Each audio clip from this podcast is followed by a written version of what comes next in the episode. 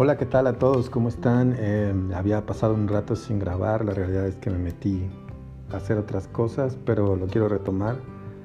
Eh, y también estoy trabajando sobre el formato, hacerlo más, más uh, pequeño para que sea más digerible a todos. Entonces este es uh, el primer ejercicio de eso.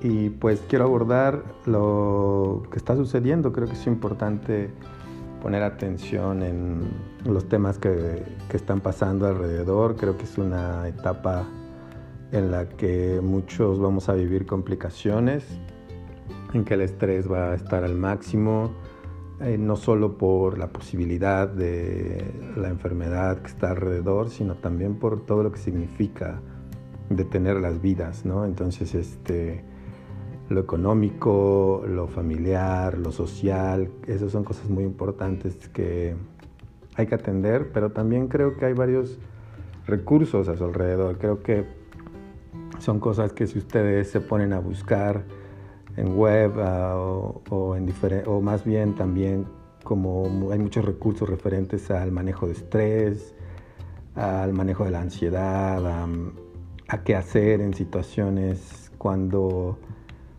eh, estamos sin muchas oportunidades, entonces cuanto a distracción, todo ese tipo de cosas creo que hay bastantes recursos alrededor, si no, ahí en, mis cuenta, en mi cuenta de, de Twitter voy a estar uh, posteando algunos links para estos recursos. Entonces quisiera eh, concentrarme en algo que a mí me llama la atención. Eh, los que siguen mi cuenta de Twitter en G Psychotherapist, uh, no, no, sé si, espero que sí hayan leído mis tweets de la semana y si no, pues a los que no me siguen, vayan a seguirme. Eh, entonces quiero abordar esto de, me llama mucho la atención todo la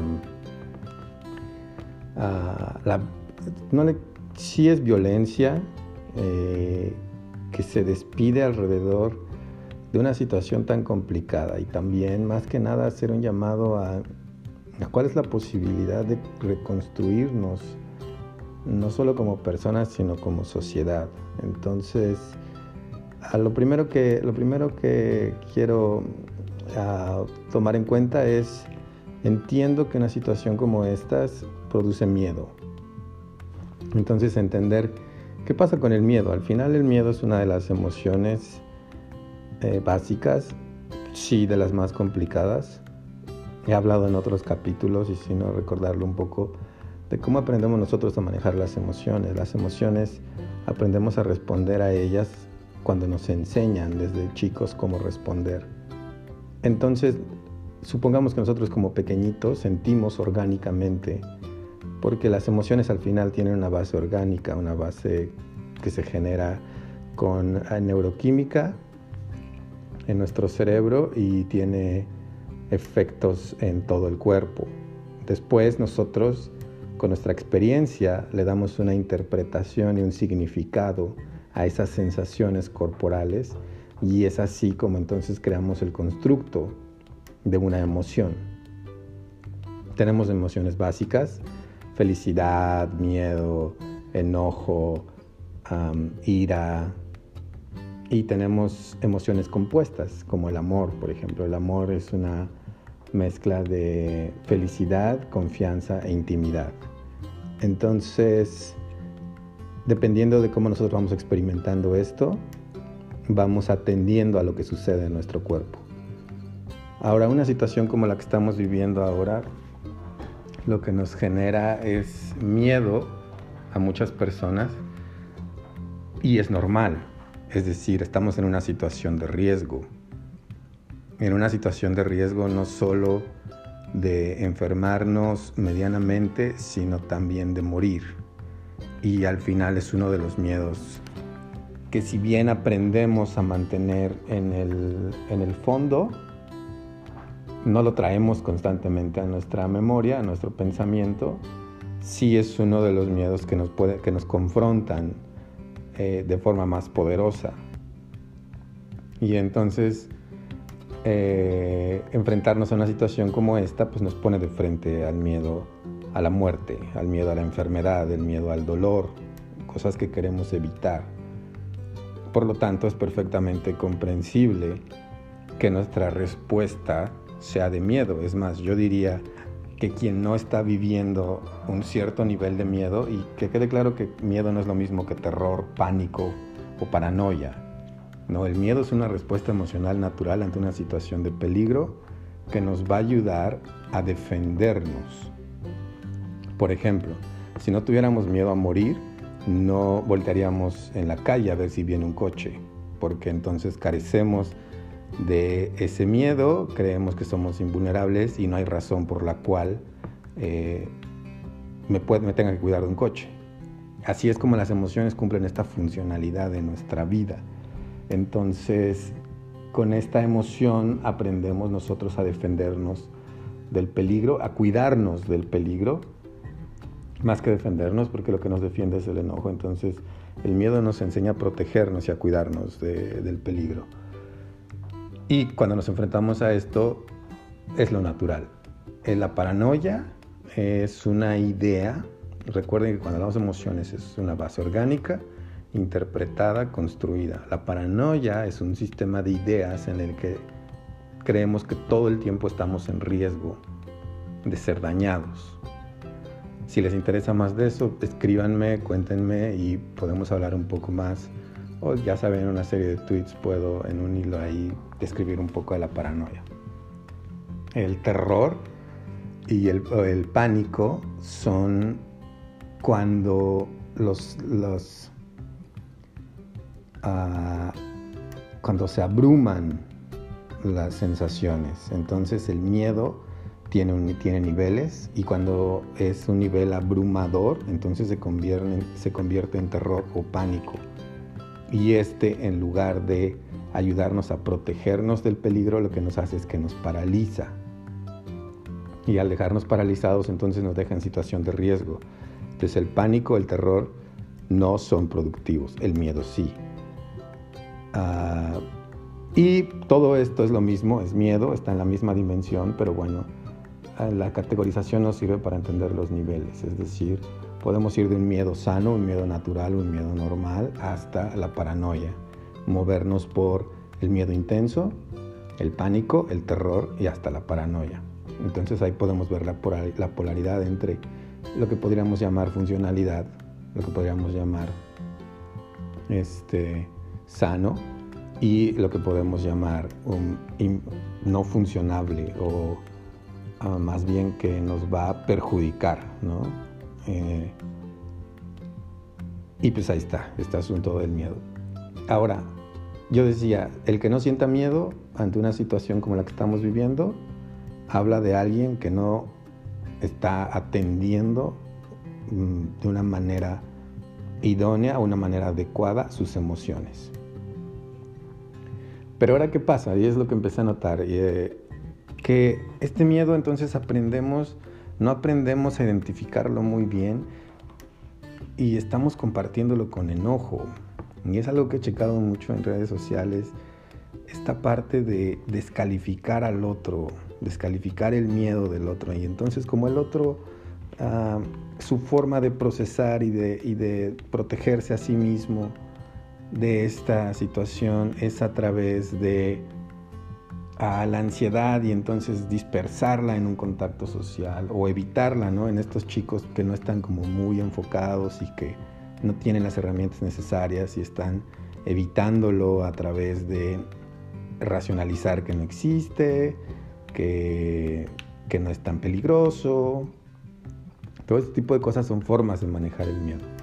Y lo que yo estoy viendo es una descalificación a esas formas de manejar el miedo entonces eso nos aparta, porque lo que hace es que nos impide construir y comunicar eh, estas respuestas y por lo tanto afinarlas y hacerlas productivas a, nuestra, a nosotros mismos y a nuestra sociedad.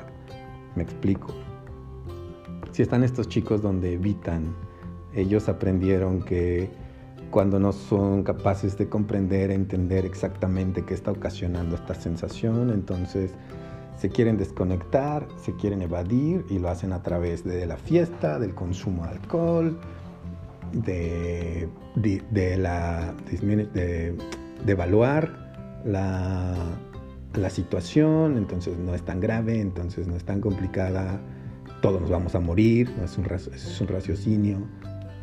Eh, entonces, y en lugar de que nosotros o de que las personas que están teniendo mayor capacidad para manejar el miedo, al menos para darse cuenta que es una situación real donde hay que ser más precavidos, si bien no es como una muerte inminente, también es otro de los, de los puntos del manejo del miedo.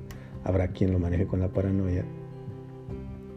Pero en lugar de intentar construir a través de la comunicación, de darnos cuenta, de entender esta incapacidad e inhabilidad para afrontar la realidad, lo que, lo que se escupe es ah, una ofensa. Y entonces es muy fácil para nosotros hablar desde la superioridad intelectual y decirles a los demás que lo que hacen es estúpido y regañarlos desde el pendejismo, ¿no? De, como tú no eres capaz de afrontar la situación en la forma en la que yo creo que se debe afrontar, entonces eso te hace a ti un pendejo. Por lo tanto, lo descalifico, no, no solo descalifico sus emociones ni descalifico su proceso, lo descalifico como ser humano y lo descalifico como igual. Y entonces si yo no tengo iguales, si yo no tengo personas con quienes relacionarme, pues me quedo solo, me aíslo. Y al final eso va a tener repercusiones en lo personal.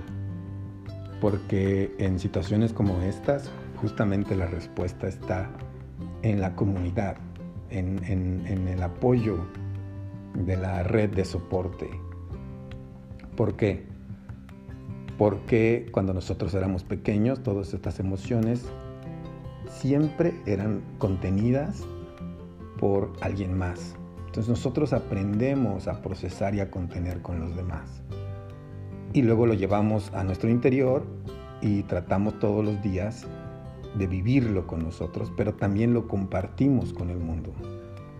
Si en una situación como la que vivimos no podemos construir con el otro y no podemos reprocesar nuestros pensamientos, nuestras emociones, nuestros miedos, nuestros deseos, nuestras frustraciones, si no podemos tejerlas en, la relación con el otro, entonces quedan solas,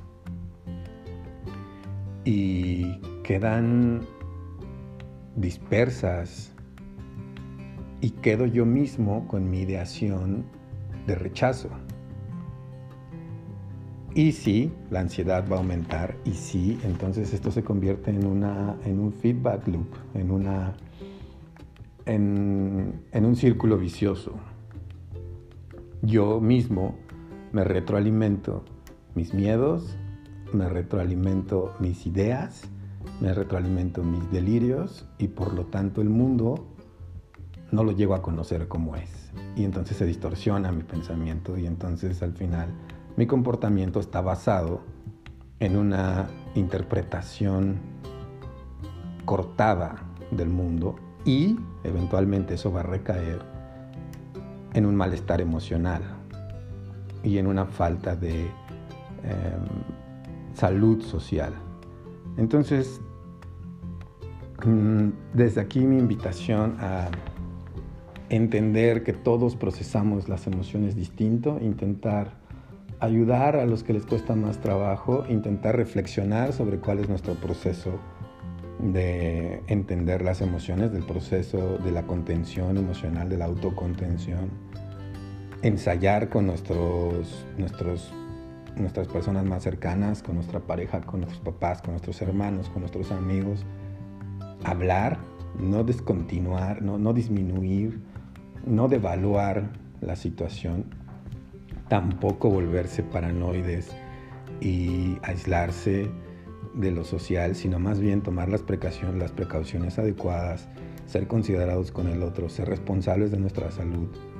Y eso implica ser responsables eh, y considerados con el otro. Y aprender a, ejercitar la amabilidad y la compasión con nosotros mismos y con los demás. Y entonces a partir de ahí lograr construir las nuevas opciones sociales que yo no diría cuáles son, yo creo que no hay un manual sobre qué es lo que puede pasar o qué es lo que deba pasar, porque los deberías son también una trampa, así como lo bueno y lo malo son una trampa. Entonces, más bien, qué interesante sería ver que como sociedad podemos compartir esta experiencia y lo padrísimo sería eh, ver qué va a salir de ahí, qué cambios van a salir, qué, qué crecimiento vamos a tener en lo individual, en lo comunitario, en lo social e incluso a nivel mundial. ¿Cuáles son, la, ¿Cuáles son las nuevas percepciones que vamos a generar desde desde esta nueva faceta, porque es la primera vez que como humanidad enfrentamos una pandemia tan comunicados, porque hemos tenido pandemias en el pasado, pero nunca ha sido tan comunicados. Podemos perfectamente saber lo que está pasando en el otro lado del mundo y podemos perfectamente hablar con todas las personas y conocer y ver ah, y entender. Entonces estamos comunicados, hay que aprovecharlo los invitaría a antes de, de evaluar al otro, antes de llamarlo estúpido, entender que está pasando un mal rato con sus emociones e intentar ser, no, no voy a ser un, optimista de, de, esos de televisión, donde todo va a estar bien, sino ser propositivos en en nuestras propias concepciones y, en y cómo nos compartimos con el otro. Em, hasta aquí lo quiero cerrar. Les decía que los quiero hacer muy cortos, entonces para que también me dé tiempo de hacer más. Eh, un gusto saludarlos, espero realmente que me escriban, que me cuenten qué se les ocurre, qué pasa con esto. Y pues, ya me conocen en las redes sociales, G Psychotherapist es la es el nombre del podcast, está en Twitter y está en Instagram, entonces ahí síganme y como siempre pues un gusto saludarlos.